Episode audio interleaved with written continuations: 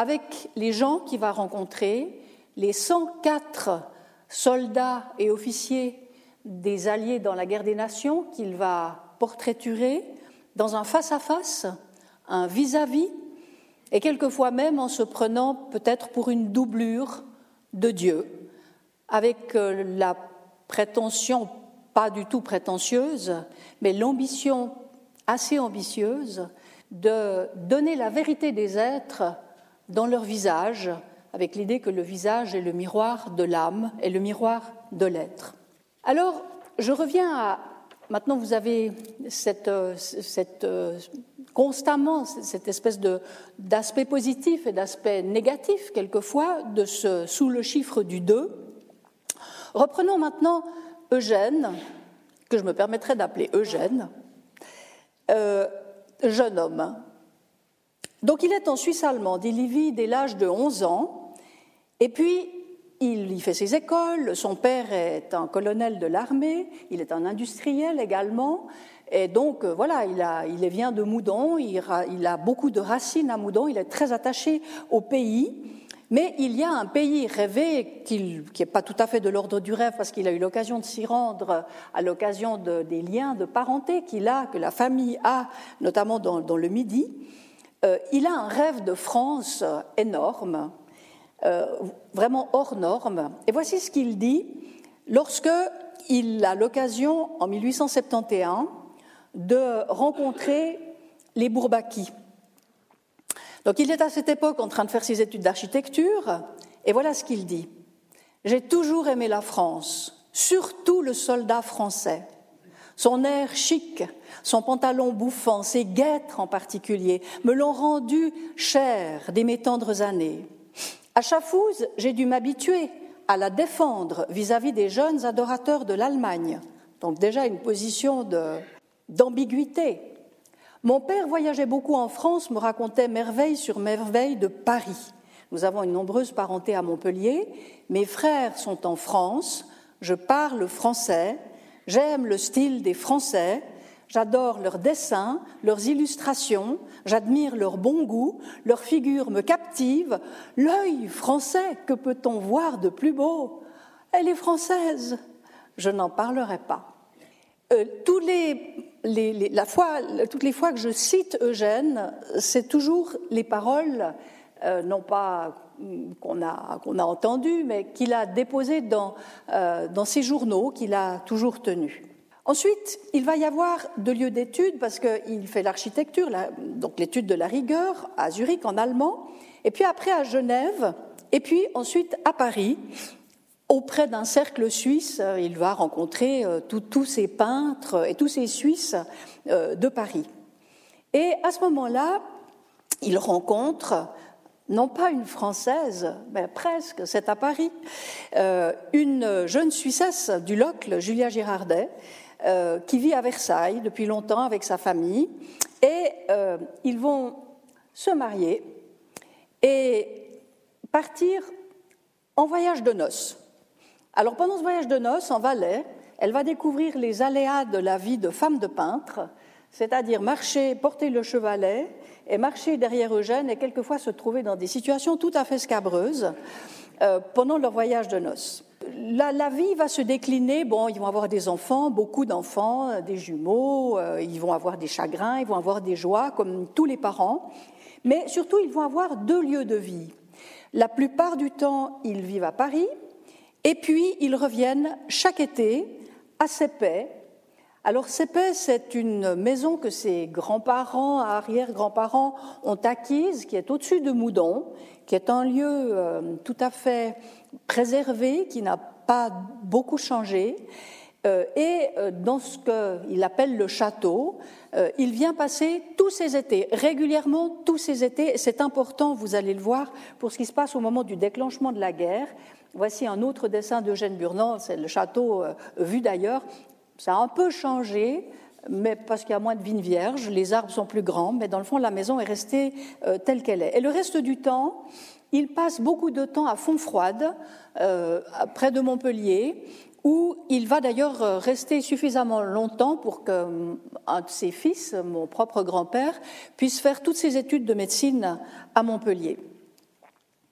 Le type de travail qu'il fait à ce moment-là, c'est essentiellement, bon, de, l'illustration, parce que l'illustration, on lui en demande. Il a beaucoup euh, fait de dessins qui ont ensuite été gravés pour la revue L'illustration, puisqu'il n'y avait pas toujours de, photographes, donc on envoyait les dessinateurs croquer la situation qui ensuite euh, figurait euh, dans l'illustration.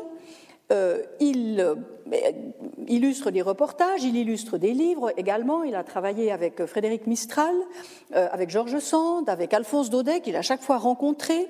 Et c'est un travail qu'il apprécie beaucoup. Et puis, surtout, ce qui l'intéresse, c'est vraiment les visages, les portraits, le face-à-face, cette approche de l'être par une très très grande proximité toujours au service de la vérité, euh, l'authenticité, rien d'imaginaire.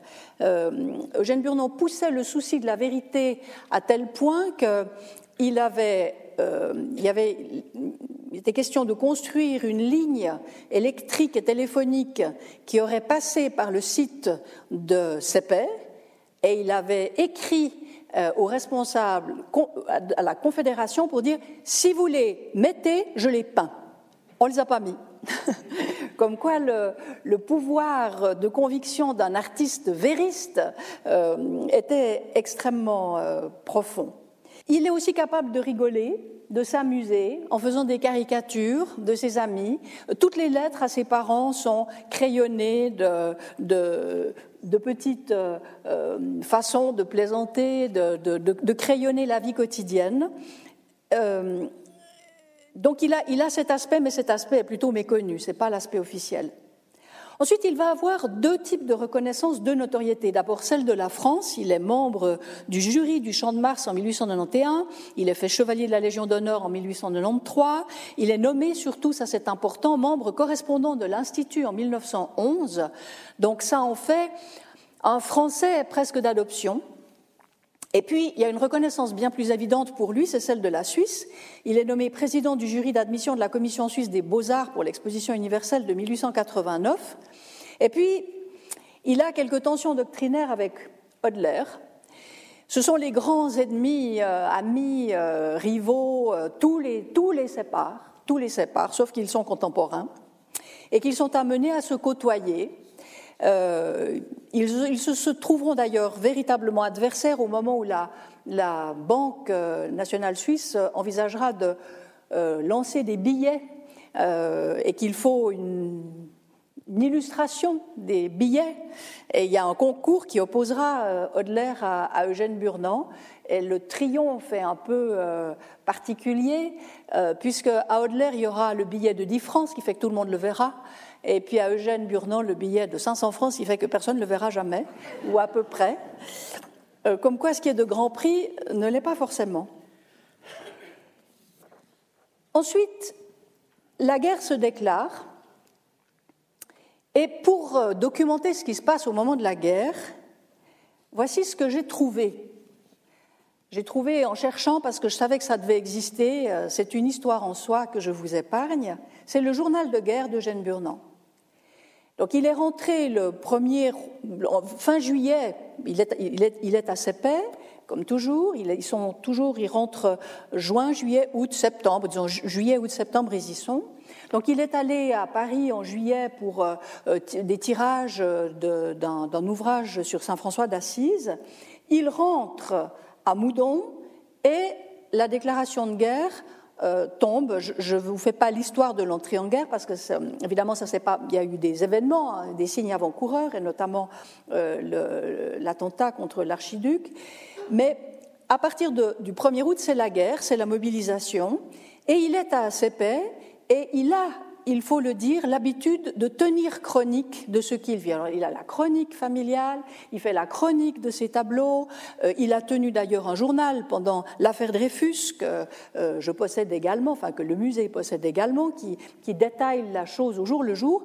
Il est là, il, a, il veut tenir euh, au jour le jour ce qui se passe. Évidemment, personne ne sait combien de temps ça va durer. Personne ne sait s'il faut prendre un petit carnet, un bloc, un cahier, euh, une bibliothèque pour documenter ce qui va se produire. Lui, il prend, il monte chez lui et il y a dans le Galta ce qu'ils appellent un rentier, c'est-à-dire là où ses, ancêtres notaient les entrées, les sorties et les dépenses. Il y a quelques pages de libre, qu'à cela ne tienne, il le retourne et il commence. Et il va ainsi euh, noter euh, au jour le jour euh, ce qui se passe, et notamment la mobilisation des chevaux à Moudon. Il va descendre, il va regarder, on mobilise 2000 chevaux, on ne sait jamais, on ne sait pas. on sait que les généraux suisses sont quelquefois dangereusement proches des intérêts allemands. Qu'est-ce qui va se produire? Est-ce qu'il y aura la guerre? Est-ce qu'il n'y aura pas la guerre? On mobilise. Il est citoyen helvétique, lui, il est rentré en Suisse, mais il a son, un de ses plus jeunes fils, Tony, qui est étudiant en médecine à Paris et qui décide d'être incorporé dans l'armée française. Et là, il s'établit avec un souci constant, deux attitudes, s'informer et prendre position. Et pour s'informer, en fait, il, reçoit des lettres de son fils, il reçoit des lettres de sa famille, il lit constamment les journaux, euh, déplorant que pour un temps la, censure s'exerce.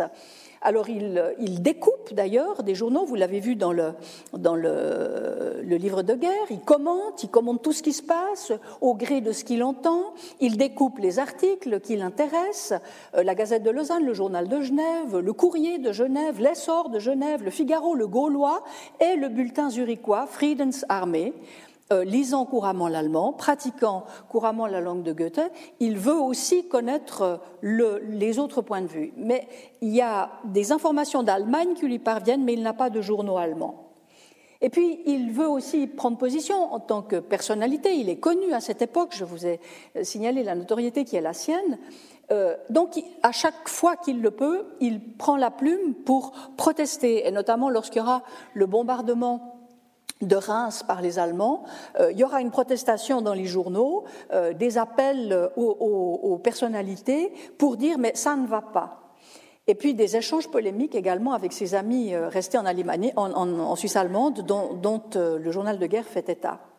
Alors, dès le début, il manifeste un soutien exclusif à la France, mais il est conscient que tous les Allemands ne sont pas forcément des partisans de l'empereur Guillaume II. Voici ce qu'il dit.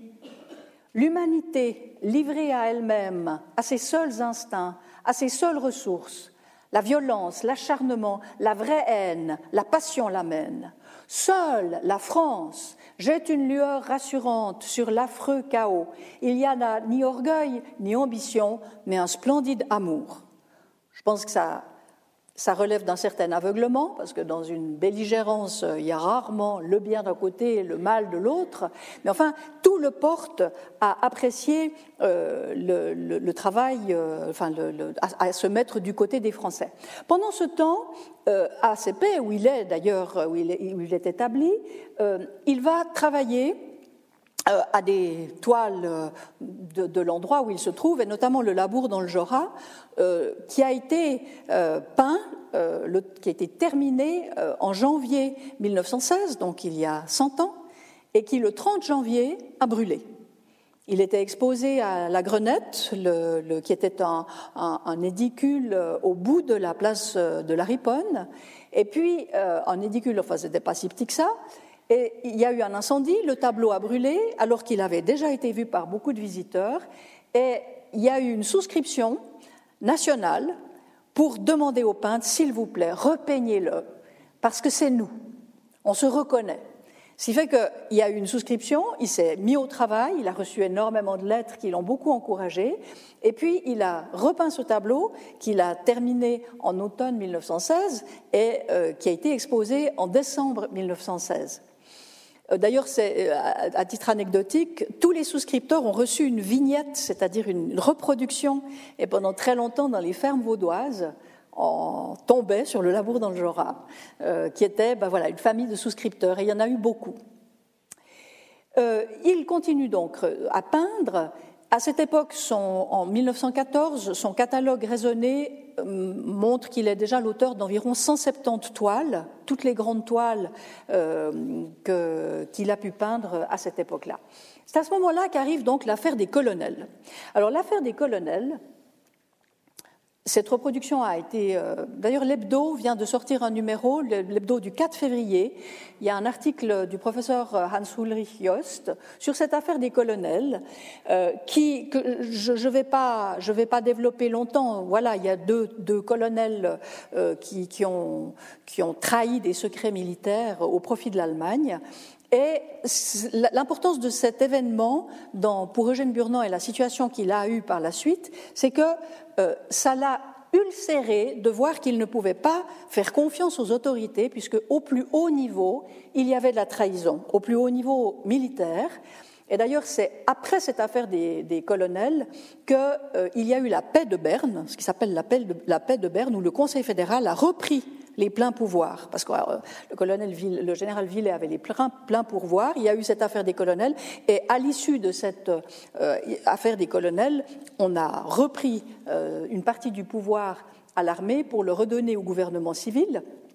L'importance de cet événement, c'est que, d'abord, les, colonels ont été morigénés légèrement, disons, là, disons cela comme ça, ce qui a ulcéré la Suisse romande, parce que vraiment, il y a eu un moment où la Suisse était coupée en deux. On était au bord de la guerre civile. Au bord de la guerre civile, puisque on sait que euh, le général Villet avait prévu que si les colonels étaient euh, graciés, enfin sanctionnés, mais ça risquait de déplaire aux Romans, donc il avait prévu des trains remplis de militaires pour venir prendre place militairement en Suisse romande pour contenir les débordements de la population mécontente. Donc on a frôlé une rupture extrême qui était d'ailleurs désirée par certains. effectivement, Eugène Burnand euh, entend dans, dans, ses proches, il y a des séparatistes qui disent c'est le moment, c'est le moment que le fossé des rejetés soit plus qu'un fossé, mais une frontière. Et voici ce qu'il dit. Notre peuple est divisé, la dernière session des chambres a été agitée et s'est achevée dans l'équivoque et le malaise. On est revenu sur un incident dévoilé en mars par des députés belges. On aurait pris des mesures pour occuper militairement la Suisse romande dans le cas où l'acquittement des colonels aurait provoqué du désordre. Mais lui va dire, ça n'est pas possible. Nous sommes une unité, nous devons garder notre richesse et donc il ne fait pas partie du tout des séparatistes. Et c'est à ce moment-là que va intervenir un document dont il faut que je vous parle, mais que je ne peux pas vous illustrer parce qu'il n'y a pas d'illustration, c'est qu'il va recevoir de la part du Conseil fédéral une demande, c'est de fonctionner, si l'on peut dire, comme euh, visiteur de prison euh, en s'occupant du traitement des prisonniers de guerre allemands en France. Donc, juste pour que vous, vous compreniez, les dispositions concernant les traitements des prisonniers de guerre ont été codifiées, vous le savez, dans les règlements de la Haye en 1899 et en 1907. Mais pendant la Première Guerre mondiale, ces dispositions se sont révélées parfaitement insuffisantes. Et euh, alors, il y a des accords spéciaux euh, qui sont conclus entre les belligérants à Berne, d'ailleurs, qui se retrouvent à Berne. Mais il n'y a personne, effectivement, qui est mandaté pour aller surveiller le sort des prisonniers de guerre. Donc, comment est-ce qu'on fait? Ça va, va, être statué, ratifié par la France le 8 mai 1918. C'est un petit peu tard. Bon, il y a beaucoup de prisonniers à cette époque-là, mais la guerre est sur le point de se terminer et, et on n'a pas statué. Alors, qu'est-ce qu'on fait? Eh bien, On se débrouille. Et qu'est-ce qu'on cherche? On cherche des civils, bilingues, et si possible estimés et bien accueillis par la France. À qui est-ce qu'on pense? Ah ben celui-là, là, Eugène Burnand. Et euh, il s'agit pour lui, donc, on lui demande d'aller vérifier le traitement que la France réserve aux prisonniers allemands. Voilà le texte du, télégramme. Février 1917. Le ministre Lardy, euh, le ministre Lardy, c'est euh, le, ministre des Affaires, qu'est-ce qu'il faut dire? C'est le, représentant en France du Conseil fédéral. Il attacherait le plus grand prix à obtenir votre collaboration permanente pour visite des camps de prisonniers allemands en France. Seriez-vous disposé à accepter cette mission de charité? Le mot est important. Tous frais seront payés en dehors du traitement qui sera fixé. Veuillez venir nous voir si vous êtes disposé à partir. Cette demande va plonger Eugène Burnand dans une crise de conscience extrême qui, d'un côté, lui fait dire Mais non, mais non, mais je ne peux pas. Il va aller d'ailleurs le dire à Berne, au ministre des Affaires étrangères Je ne peux pas. Ma sympathie personnelle pour la France, j'ai un de mes fils qui, qui combat aux côtés des Français, je ne veux pas vivre dans l'éloignement de ma famille, j'ai 67 ans, je ne peux pas, ce n'est pas de mon âge. Et informé de son refus, le ministre Lardy de Paris le supplie. On a besoin de vous. Sans vous, c'est pas possible. Alors, il est pris entre son francophilisme, sa francophilie, et en même temps son souci de charité. En parlant de charité, le ministre Lardy s'adresse à l'homme qui est en train de s'intéresser et de prendre un virage dans sa peinture, qui est la peinture religieuse, euh, avec l'aide d'ailleurs d'un mécène, Jean-Jacques Mercier, qui le soutient dans cette entreprise dont il sait, comme tout le monde, que ça n'est pas un créneau commercial extrêmement prometteur, mais pour lui c'est important, toujours au nom de cette mission de chercher l'être dans le visage, chercher la vérité euh, de l'être et de la beauté de l'âme dans les visages. Donc, il se dit, les Allemands, c'est des hommes, Bien sûr, c'est des êtres, donc je devrais y aller. Il, a, réfléchit, il, dit, il pense au fait que le Christ a dit J'ai été prisonnier vous ne m'avez pas visité. Il dit Mais euh, le christianisme, c'est pas seulement en France. Il, est, par l'universalisme, euh, au sens premier du mot catholicos, qui veut dire les protestants, mais l'universalisme, l'universalité du message d'amour, au nom de quoi est-ce qu'il euh, il, pourrait dire Ben non mais c'est la guerre. C'est la guerre. Et donc il est. Alors, oui, non, oui, non, oui, non. Il va dire oui, il est mal reçu, alors il dit non. Euh, on lui dit mais c'est pas malin. Et puis après il repense, alors il dit oui, alors il dit oui pour un mois. Alors on lui réaudait. Et finalement, euh, on lui annonce que puisqu'il ne veut pas euh, ceci, on lui retire son passeport diplomatique. Parce qu'avec la mission diplomatique, il y a un passeport diplomatique. Qui dit passeport diplomatique dit qu'il peut aller partout en France. Alors là, il est ulcéré. Il est ulcéré parce que cette discussion a duré plusieurs mois. Et il dit comment Je ne peux même pas garder mon passeport diplomatique? Je suis digne qu'on me confie une mission. On ne me veut pas pour un mois parce que j'ai des scrupules que j'ai expliqués. Et on me retire ce passeport diplomatique. Il fait tenter si bien qu'on le lui laisse. Et c'est très important pour la suite. Parce qu'à ce moment-là, je passe la suite, le, message suivant n'est pas important, à ce moment-là, il va pouvoir réaliser son grand rêve, c'est agir en France comme peintre. Agir pour la paix, pour l'humanité, si l'on peut dire, avec les hommes, mais en France. Donc il va, dès euh, ce, ce moment-là, se mettre en tête d'aller rencontrer les soldats pour les dessiner. Alors cette idée qu'il a n'est pas du tout euh, une idée originale. Euh, à partir de 1914, dès l'entrée en guerre, euh, tous les journaux, et notamment le journal L'Illustration, reproduit en pied des portraits de soldats alliés, de prisonniers allemands aussi, des drapeaux pris à l'ennemi, pour documenter l'image, et donc l'imaginaire. Et de nombreux peintres font des portraits à l'aquarelle des combattants, qu'on reproduit en carte postale, qu'on vend, qu'on s'envoie. Enfin, il y a toute une, façon de, doper le patriotisme. Euh, les journaux publient sous forme de tableaux les photos des combattants récompensés par la Légion d'honneur, la médaille militaire. On, fait euh, des, toiles comme celle ici de, de Bouchard pour représenter les peintres en, en garnison, les, peintres, les, les, soldats en garnison. Donc uniformes, armes, troupes, situations, drapeaux, voilà ce qu'il faut montrer. Et les peintres le font volontiers, euh, mandatés d'ailleurs par euh, les beaux-arts aux armées qui disent allez-y les peintres, allez-y, pour en fait faire ce que ferait un reporter euh, aujourd'hui de guerre. Alors, voilà Bouchard, voilà Steinlen, donc c'est la chanson des poilus, il y avait les paroles en dessous, on les, on les, c'est une façon de... Alors bon, on ne sait pas si cet uniforme-là aurait véritablement séduit euh, Eugène Burnand, mais enfin c'est pas grave, c'est l'idée de peindre, et voilà ce que fait Valeton, qui lui aussi veut peindre la guerre, mais lui, il va se rendre euh, sur les lignes de front, il va aller à l'endroit des combats, il va symboliser la guerre avec une puissance euh, que j'espère que vous avez eu l'occasion de voir à l'occasion de l'exposition qui lui a été consacrée à Paris euh, il y a deux ans, avec, une puissance absolument extraordinaire où la, la cruauté se manifeste, la guerre, le conflit. Que va faire Eugène Burnand? Rien de tout ça, rien. Donc lui, il va dire, il s'agit pour moi d'étudier le combattant moderne au point de vue psychologique. S'il s'est ajouté à ce programme du début des intentions plus amples d'ordre ethnographique, par exemple, c'est que l'incroyable concours de races diverses venant les unes après les autres combattre sous les drapeaux des Alliés élargissait presque à l'infini le sujet qui s'offrait à moi.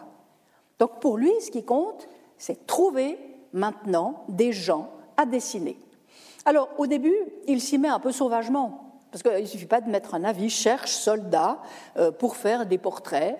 Euh, donc il s'y met sauvagement, il dit ceci, je me mis en campagne, arrêtant dans la rue, donc il a son passeport diplomatique, il est à Paris, il y reste, arrêtant dans la rue les types qui frappaient mon attention. Donc les types en uniforme, notamment, qui frappaient son attention. Se rend dans les dépôts de passage des soldats coloniaux, notamment il y a au séminaire Saint-Sulpice à Paris, il y a un dépôt. Et puis sa femme, va l'aider. Elle, est constamment en quête de modèles pour son mari. Donc dans le métro, Julia Girardet, du Locle, convenable au point qu'il est impossible de l'imaginer, va aborder des gens, des hommes a très peu de femmes à aborder euh, pour, euh, oui, il y en a quelques-unes, des infirmières, mais euh, on les retrouvera plus tard, va aborder des gens, un soldat italien notamment, et elle lui dit, mais est-ce, que vous voudriez pas que mon mari vous paye, vous vouliez pas me suivre? Le type lui dit, oui, je vous suis, on va boire un café. Elle dit, non, non, non, non, il s'agit, il s'agit d'aller à l'atelier, c'est mon mari qui, mon mari peintre. Et donc, ils vont accueillir un certain nombre de gens chez eux. effectivement, Eugène Burnand va beaucoup peindre à la maison. Et puis, ça, c'est pour Paris. Puis ensuite, ils vont dans le Midi. À Marseille et à Montpellier se trouvent des camps militaires pour l'instruction et l'hivernage des troupes coloniales. Effectivement, on essaye de les acclimater parce que le, climat euh, ne se, prête pas toujours. Il y a des gens qui n'ont absolument pas l'habitude du climat qu'ils vont rencontrer euh, sur les zones de front. Alors, le commandant s'efforce de faire passer notamment la saison froide dans le Midi.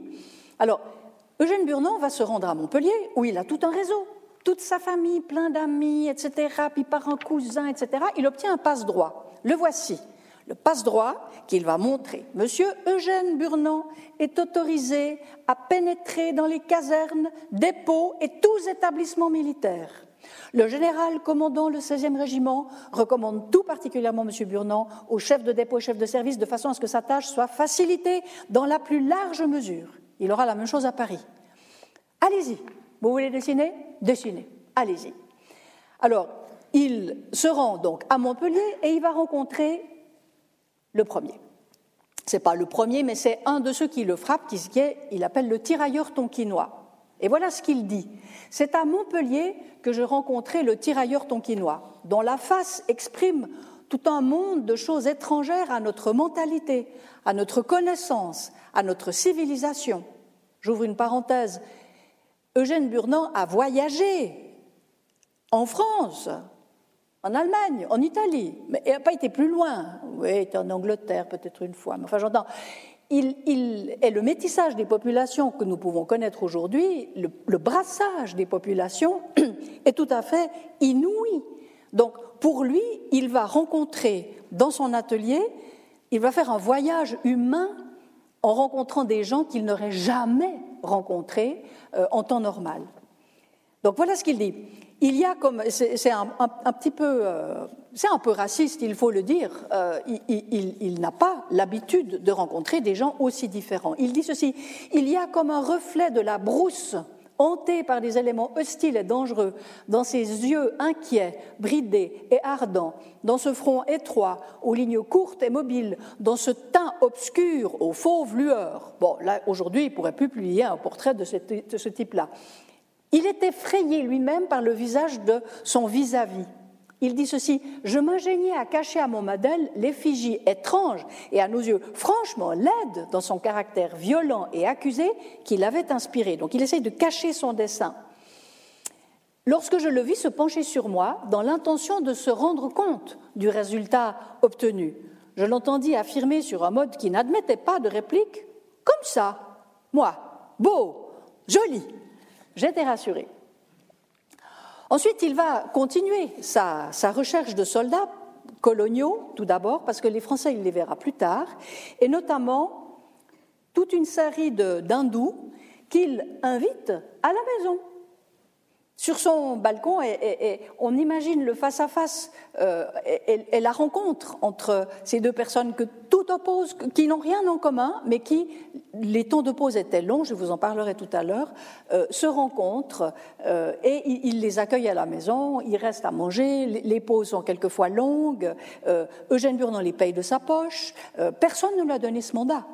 Il le fait parce qu'il y a pour lui une nécessité de faire quelque chose. Voici un autre compagnon du premier qui est encore plus grand.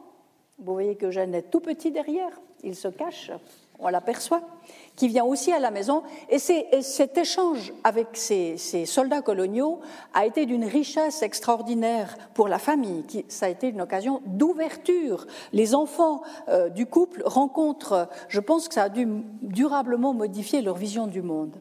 Euh, alors, où est-ce qu'il peint? Il peint chez lui à Paris, mais quand il est dans le Midi, il dit ceci Je transforme en atelier une minuscule mansarde, l'ex-salon de la concierge, et je passe dans cet humble réduit des heures qui comptent parmi les plus belles de ma vie d'artiste.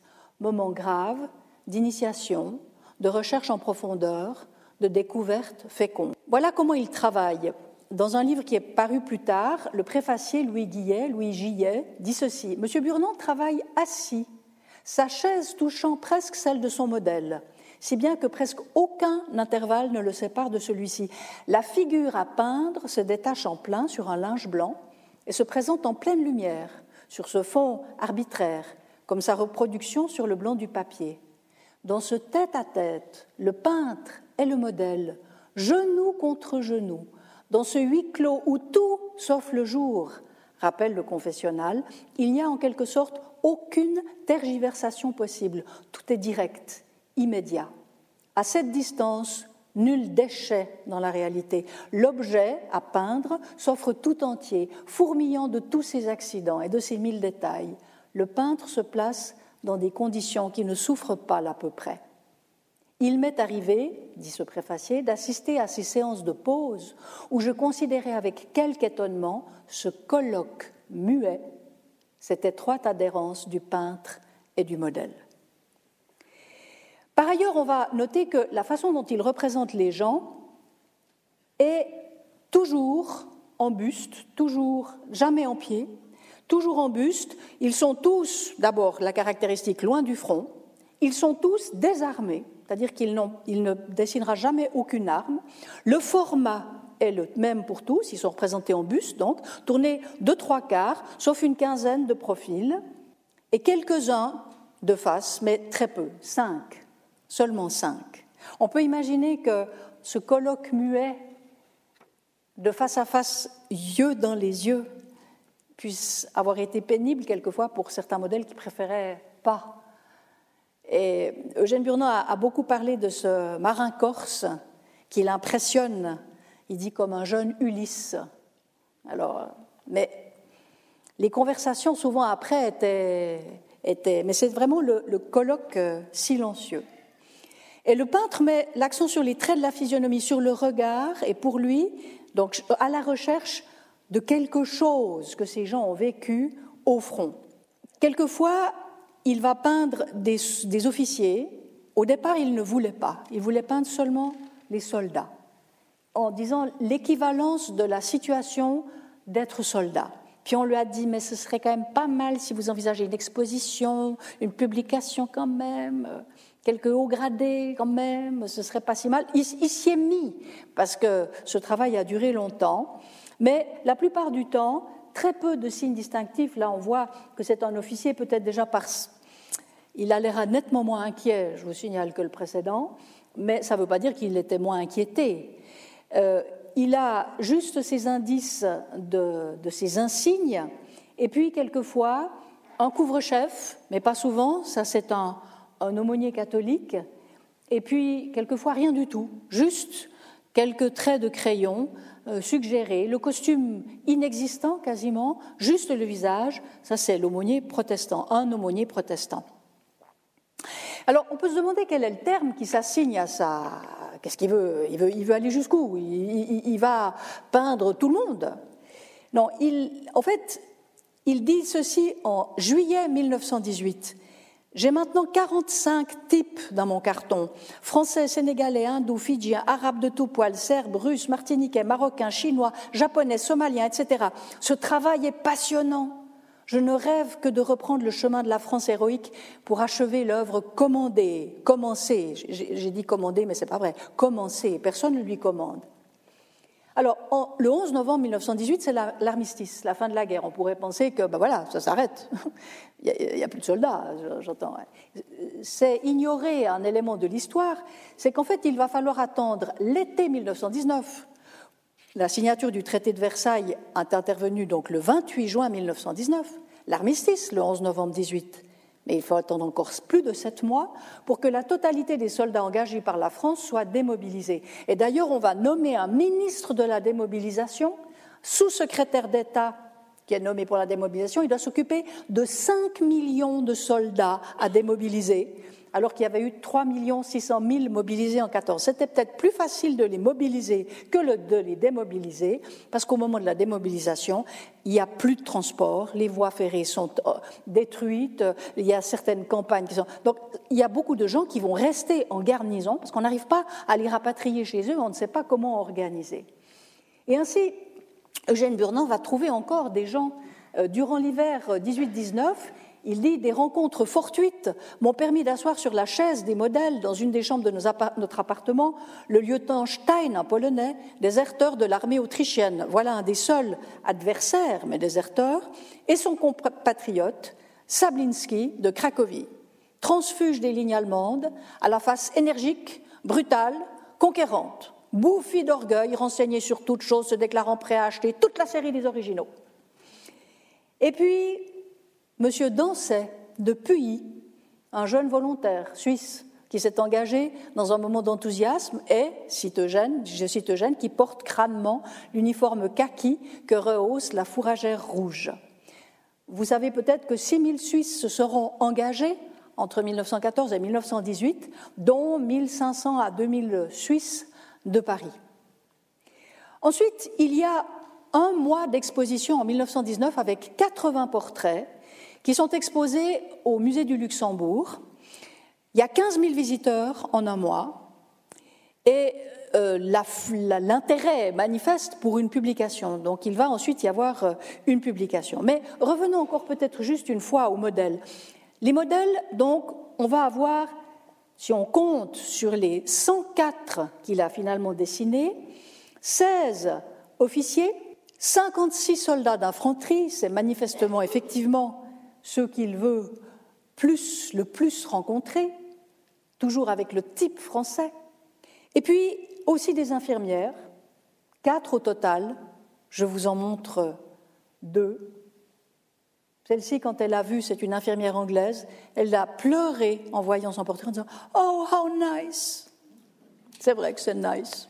50 Français, et les autres appartiennent à des contingents alliés de 14 nationalités en provenance des cinq continents.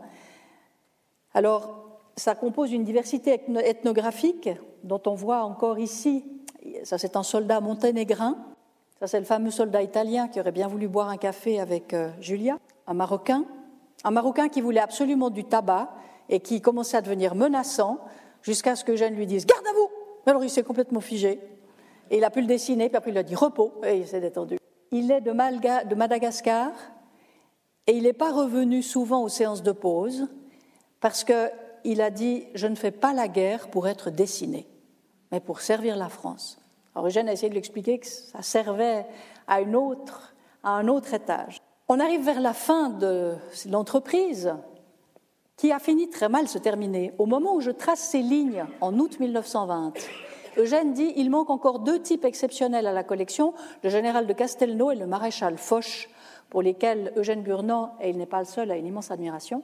Ils m'ont tous deux promis quelques séances pour l'automne prochain. C'est une satisfaction profonde pour moi et la justification après coup de mon audacieuse entreprise. Il ne sait pas qu'il mourra six mois plus tard. Novembre 1920, voici ce qu'il dit. Ici a failli se clore à jamais le chapitre des Alliés dans la guerre des nations par l'effet d'un inconcevable miracle, manifestation éclatante de la protection divine, la collection entassée dans mon atelier de la rue d'Assas a échappé au sinistre qui a ravagé celui-ci dans la nuit du 25 au 26 octobre. L'atelier a été réduit en cendres. Que mes types, les tableaux, est échappé au feu et à l'eau est incompréhensible. Les pompiers ne paraissaient prendre nul souci de cet amas de cadres. Ils passaient à côté d'eux avec des tisons embrasés. Le plancher était ruisselant d'une eau noire. Tout dans l'atelier était recouvert d'une carapace de cambouis. Et ainsi, l'édition va pouvoir poursuivre son cours. Ma collection, à trois exceptions près, est intacte. L'avenir n'est pas, comme il eût pu l'être, désespéré.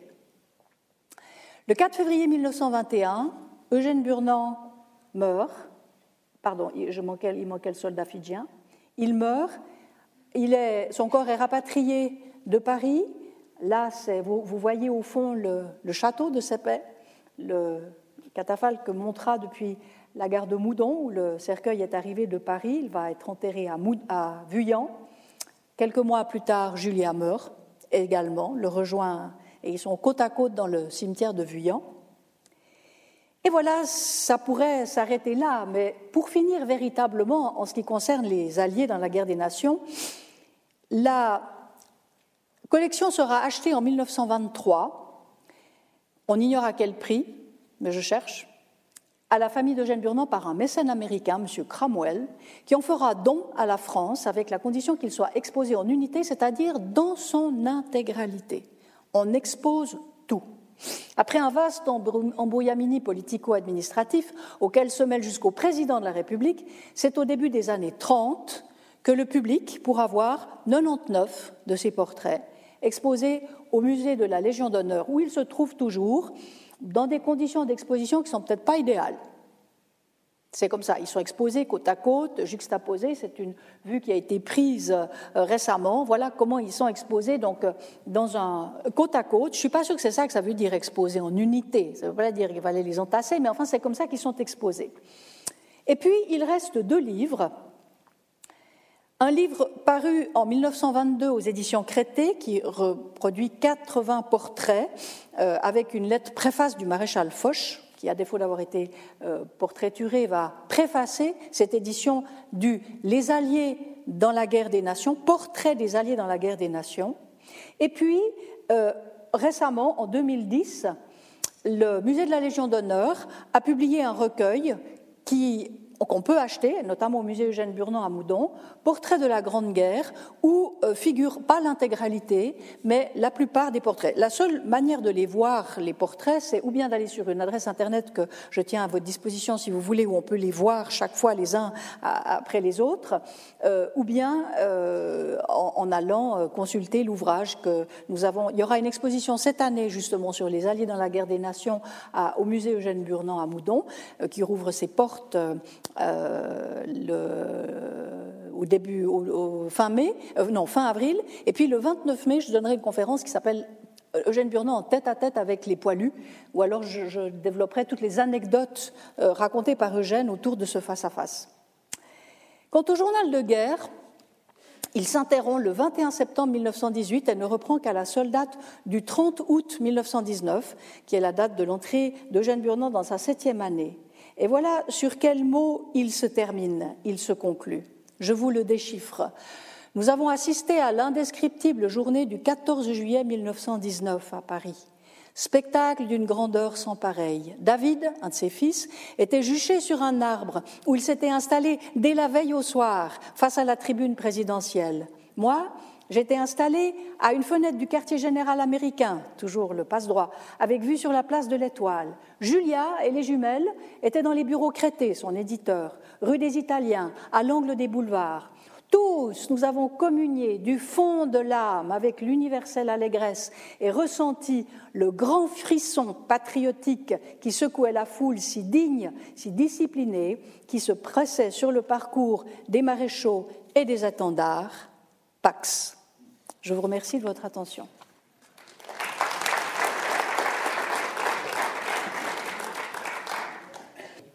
Ce magnifique exposé qui nous a fait découvrir un, aspect, pour moi en tout cas, totalement inconnu du, talent, voire du génie de ce peintre qui a été un peu malmené, je dirais, par la critique au cours des 50 dernières années. On a un peu relégué les tableaux, euh, les grands tableaux de, de Burnand euh, dans les couloirs sombres du musée Eugène Burnand. Heureusement qu'il existe. Venez le voir à Moulon. Mais ces, portraits sont, magnifiques. Hein. Ces, portraits sont extrêmement vivants. Et aussi les portraits que vous nous avez montrés tout au début, de, euh, qui vont dans le sens aussi de la peinture religieuse. Alors j'ouvre la discussion. Euh, qui a des questions à poser? J'ai peut-être juste une précision. Il y a au musée Eugène Burnand trois portraits, puisque euh, vous savez qu'il y en a 104. Il y en a un, je ne sais pas où il est. Il est parti dans la nature, donc on a rompu le pacte euh, signé avec M. Cromwell, le donateur. On, je ne sais pas qui, euh, il y a trois portraits qui sont au, musée Eugène Burnand, qui ont d'ailleurs été exposés l'année passée au musée cantonal des beaux-arts dans le cadre de l'exposition Paris à nous deux, que vous avez peut-être eu l'occasion de voir. Et puis les 99 autres sont au musée de la Légion d'honneur à Paris. C'est un musée qui malheureusement souffre grandement de sa situation. Il est en face du musée d'Orsay. Et euh, quand les gens sortent du musée d'Orsay, ils en ont assez vu pour la journée et ils oublient euh, qu'il y a de l'autre côté le musée de la Légion d'honneur avec les portraits euh, des Alliés. Voilà. En attendant peut-être qu'il y ait des questions, euh, est-ce que Eugène Burnand était en contact avec les, personnalités qui, pendant la Première Guerre, essayaient de calmer le jeu, puisque vous avez dit à quel point la Suisse était divisée en deux. Euh, il y a d'ailleurs un, livre de euh, mon ami, hélas décédé, Pierre Dubois, sur cette question union et division des Suisses pendant la Première Guerre. Euh, est-ce qu'il connaissait, est-ce qu'il était en contact avec des gens comme Spittler, par exemple, puisqu'il parlait l'allemand? Écoutez, ça, ça, je ne sais pas. Il faudrait qu'en fait, parce que le journal de guerre, je l'ai découvert il n'y a pas longtemps, je suis en train de le déchiffrer. J'ai isolé l'histoire de la mission diplomatique parce que parce qu'elle me semblait intéressante pour notre propos. Mais il y a par ailleurs tout, toutes les il avait des correspondants, mais maintenant lesquels, euh, ça mérite un examen plus attentif. Euh, le, le euh, il était surtout en contact avec, euh, avec des gens qu'il voyait, et qui, parce qu'une fois qu'il était à Moudon, il se déplaçait guère, il peignait, il travaillait beaucoup, il recevait, ils avaient énormément d'amis, il avait une, grande correspondance, mais maintenant je, je, ne sais pas avec lequel des personnages d'éventuelle influence il a été en contact, ça je ne peux pas vous répondre. À voir, la suite, la prochaine fois. Est-ce que ce journal va être publié? Alors, euh, pour le moment, il faut déjà que je le déchiffre pour voir si c'est intéressant. Euh, parce qu'il ne suffit pas, n'est-ce pas, de découper des coupures de journaux et de faire des annotations pour que ça soit intéressant, puis il ne suffit pas d'avoir 100 ans pour que ça mérite intérêt. Euh, le, point de vue qu'il développe semble être vraiment un point de vue. donc c'est work in progress, comme on dit en français. C'est à, l'étude, à l'étude déjà de. Simplement, il faut prendre euh, connaissance. C'est quand même un gros livre, et puis euh, il y aurait vraiment tout un, à mon avis, euh, quelque chose à faire autour de la publication de ce journal de guerre si l'intérêt se révèle à la hauteur, et également avec le journal de l'affaire Dreyfus qui est aussi été pris au jour le jour, aussi avec euh, des échanges de, de et, il était, et il était Dreyfusard et il écrit pour que mes enfants n'oublient jamais Donc il y, a, une mission de testimoniale, on pourrait dire, hein, vraiment, l'idée d'attester et de transmettre. Dans le journal de guerre aussi. Donc vraisemblablement, ce sera intéressant, mais c'est un peu tôt pour le dire. Messieurs, on va vous donner un micro. Merci, Madame, pour cet exposé. Euh, l'année passée, ou il y a deux ans, sauf erreur, vous aviez organisé à Moudon euh, une journée porte ouverte du musée Eugène Burdan et Gustave Roux. Oui. Et vous nous aviez dit, en fin de séance, que votre inquiétude concernant la fermeture, de, la fermeture du musée, mm-hmm. il semble que les choses ont évolué alors puisque vous dites que le. Alors pour le moment, l'information est sous, embargo, donc théoriquement je ne peux rien vous dire, mais ce que je peux vous dire, c'est vrai qu'on a, on a été inquiet, on l'est encore dans un certain sens, parce que le bâtiment euh, du musée Eugène Burnand est propriété de l'État de Vaud, et l'État de Vaud a une politique de, avec les cures, les bâtiments publics euh, inutiles, c'est-à-dire que sommes-nous utiles? De se défaire des bâtiments de son parc immobilier inoccupé. Or, jusqu'alors, le bâtiment a été occupé par le registre foncier euh, de la Broye, lequel a quitté les locaux et du coup, la maison est à vendre. Alors on a essayé de dire oui, mais on y est, on, est là. Ah oui, bah oui, il paraît. Il paraît qu'on est là. Mais enfin, on n'est pas un partenaire. Euh, euh, euh, c'est vrai, on est une fondation euh, exsangue financièrement, très vive d'enthousiasme, mais ça, ça n'arrange pas les deniers du peuple, de la, de la, du canton. Donc, pour le moment, il y a des transactions qui sont tellement secrètes que j'en sais quasiment rien entre la municipalité de Moudon qui envisagerait éventuellement, mais il faut que le conseil communal soit d'accord. Donc, vous voyez, on n'est pas sorti de l'auberge. Mais pour le moment, le musée Eugène Burnon attend de savoir où il pourra véritablement se déployer. Et je vous dis déjà, c'est un appel solennel que euh, si vous voulez nous aider d'une façon ou d'une autre, euh, vous le pouvez. Euh, vous le pouvez par relation, par, euh, en en parlant autour de vous, en disant mais il faut qu'il y ait quelque chose. Et puis bien sûr, euh, on, va, on va envisager de, on, va devoir chercher des fonds parce qu'il va falloir. et bien sûr, il y a des questions d'argent à partir du moment où tout d'un coup vous êtes. On est un peu comme un oiseau dont on nous dit voilà la cage c'est fini. c'était pas une cage, c'était c'était un abri. Et puis est-ce qu'on pourra rester dans cet abri? Oui, mais ça aura un coût. Et puis et non, alors où est-ce qu'on va? Mais pour le moment, on part plutôt dans l'idée qu'on reste avec l'appui de la municipalité, à condition que le conseil communal suive. On est en pleine période électorale. Euh, le, syndic de Moudon actuel, tout à fait favorable, mais il part le 30 juin. Donc on ne peut pas engager la décision d'une municipalité ultérieure. donc on est est-ce qu'il faut se réjouir? On était, Nous, on était au mois de décembre, on était en train de dire on ferme, on cherche, on se délocalise, on va alerter les journaux. Puis il semble que la menace d'alerter les journaux, les cantons, n'aiment pas tellement. Alors on nous a dit Alors je. ne peux pas aller beaucoup plus loin. Voilà pour le, bâtiment, mais ce n'est pas le bâtiment seulement, c'est bien sûr l'existence même de la fondation et la possibilité de montrer les œuvres de Jeanne Burnand dans le cadre. si ça marche, ce sera vraiment bien, parce qu'on aura la maison, donc on aura un étage supplémentaire pour faire des expositions temporaires. Nous, on est plein de projets. Mais les projets, malheureusement, il faut quelquefois les soutenir avec des arguments que, que là, nous n'avons pas. C'est les arguments financiers. Voilà. Donc je ne passe pas un chapeau, mais moralement, euh, vous m'avez compris. Madame, s'il vous plaît. Oui. Ici. Oui. Euh, Eugène Burnon, vous avez dit qu'il a fait des études d'architecte à Zurich. Oui. Euh, mais il a travaillé comme peintre. Alors, quelle formation de peintre a-t-il reçue et, où, s'il vous plaît? Alors, il avait une vocation de peintre très précoce. Il a, toujours dessiné, toujours peint, toujours. Mais c'était une époque, euh, peut-être qu'elle a quand même un tout petit peu changé, où quand un adolescent dit je veux devenir peintre, on lui dit euh, fais tes études, passe ton bac d'abord, passe tes études. Et c'est pas lisez Flaubert sur le dictionnaire des idées reçues, vous trouverez toutes sortes de, de considérations sur les artistes c'est pas comme ça qu'on vit. Donc on lui a dit, tu vas faire des études d'architecture. Alors il a fait ses études d'architecture, c'était toujours du dessin.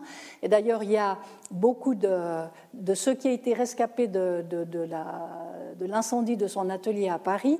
Euh, il y a toute une série d'esquisses qu'il avait fait sur des, des plans d'architectes. Il tournait la page et puis euh, euh, crayonnait. Et après, il a convaincu ses parents de la, du sérieux de, son, de sa vocation. Et il a été euh, formé chez Barthélemy Mann à Genève. Euh, il a travaillé un certain temps. Ensuite, il a rejoint une académie dont le nom, euh, je ne me souviens plus. il a travaillé avec un peintre. Donc, il a, fait ses, apprentissages de peintre dans, une académie à Paris, après avoir été dans une académie à Genève. Et puis ensuite, c'est la l'adage c'est en forgeant qu'on devient forgeron, c'est en peignant qu'on devient peintre. Et là, on peut dire qu'il a fait vraiment son apprentissage parce qu'il a énormément, énormément dessiné, peint, gravé, illustré.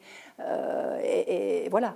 Mais il n'y a pas de label euh, peintre officiel euh, reconnu, si ce n'est justement qu'on l'a reconnu comme peintre une fois qu'il l'était, en lui demandant d'officier dans les jurys pour des expositions. Et puis il y, a eu, toute une période, de, comme Roger Francillon le disait, euh, il y a une éclipse actuelle, mais, ça n'a pas été le cas toujours. À l'époque où, c'est pas pour rien qu'on lui demande à lui la mission diplomatique. Et qu'on, je ne sais pas à qui alors on a refilé la patate chaude, ça j'en sais rien, ça il ne le dit pas. Mais, mais c'était un des peintres suisses les plus connus à l'étranger. Et euh, actuellement, la notoriété d'Eugène Burnon est en train de croître curieusement aux États-Unis. Là, ça marche très fort. on reçoit beaucoup de demandes de, gens qui, viennent des États-Unis en disant on veut voir les œuvres d'Eugène Burnand. Alors, retour du passé, nous, ce qu'on essaye de montrer en, faisant euh, notre travail dans, le musée, c'est de dire il ne s'agit pas d'avoir un, un, conservatoire passéiste, mais de montrer que c'est une œuvre qui a quelque chose à nous dire euh, aussi par, on aimerait faire dialoguer cela avec les peintres de son époque et les peintres contemporains. On a, on a des beaux projets si on nous donne la possibilité de les réaliser. Est-ce qu'il était en, Est-ce qu'il était en contact avec euh, Anker ou bien Anker est plus âgé, n'est-ce pas?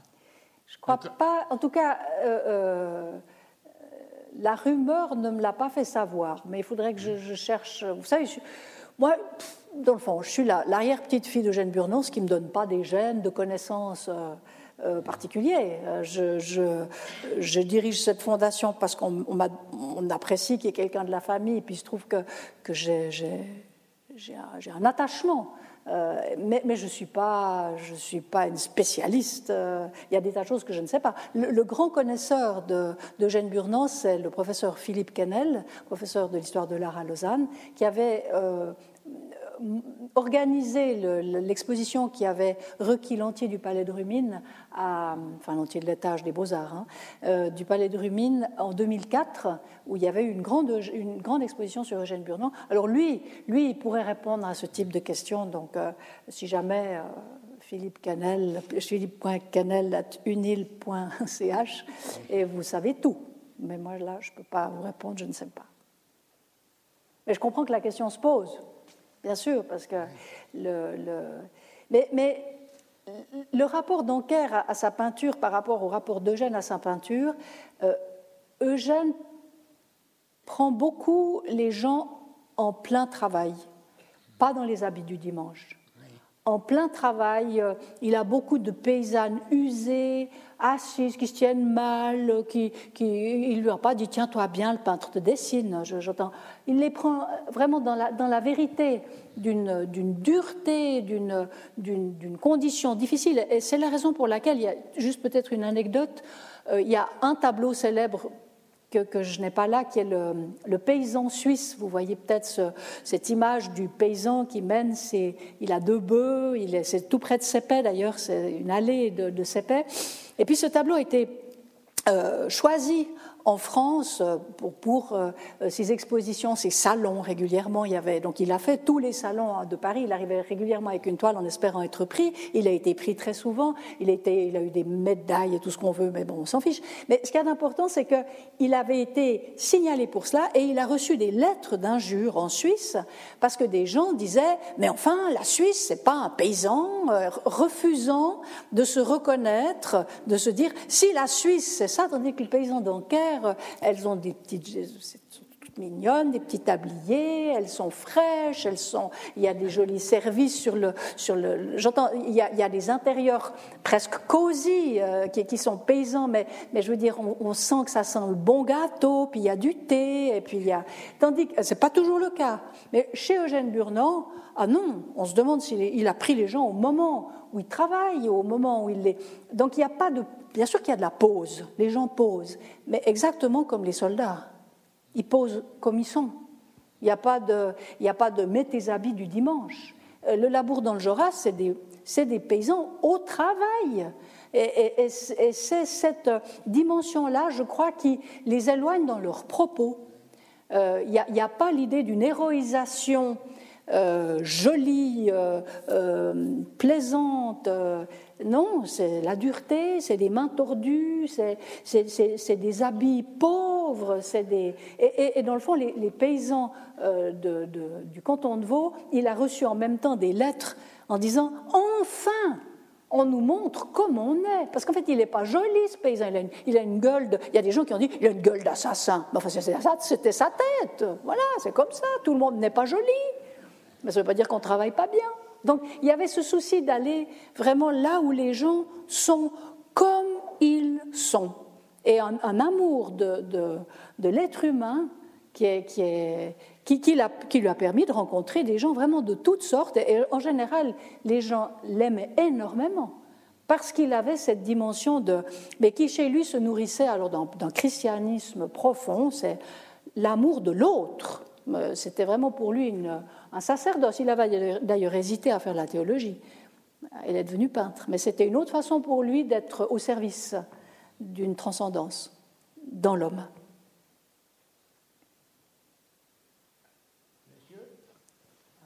Il y, a, il y, a, un micro qui va vous arriver.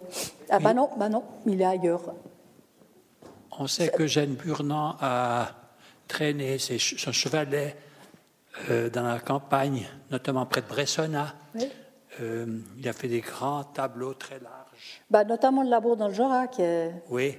assez long. Euh, est-ce que ces tableaux sont tous euh, au musée à Moudon ou bien il y en a dans des collections privées? Et autre question, est-ce que par les, les critiques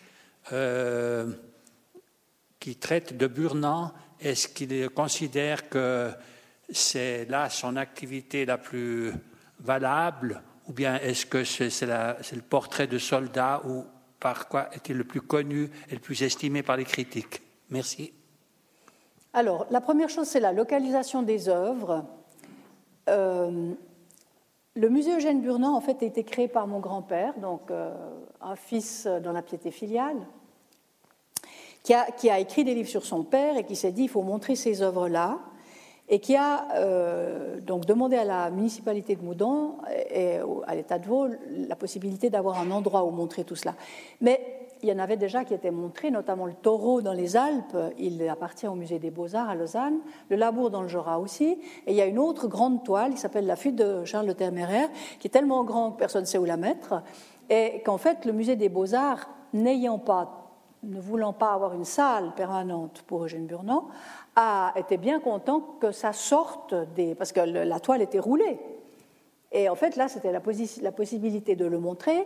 Alors, au musée Eugène Burnand, on a, surhaussé un plafond exprès pour pouvoir mettre cette toile qui éclate les dimensions euh, générales. Et elles, sont actuellement, donc, ces trois grandes toiles. Il y en a une autre qui est, très longue, mais qui serait exposable. Mais ces trois grandes toiles que sont. Euh, il y a encore la descente dans les Alpes, mais qui est au, au musée à Berne. Euh, le, donc le, taureau dans les Alpes, le labour dans le Jura et Charles le Téméraire euh, sont prêtés euh, par le musée des Beaux-Arts à Lausanne euh, à, Moudon.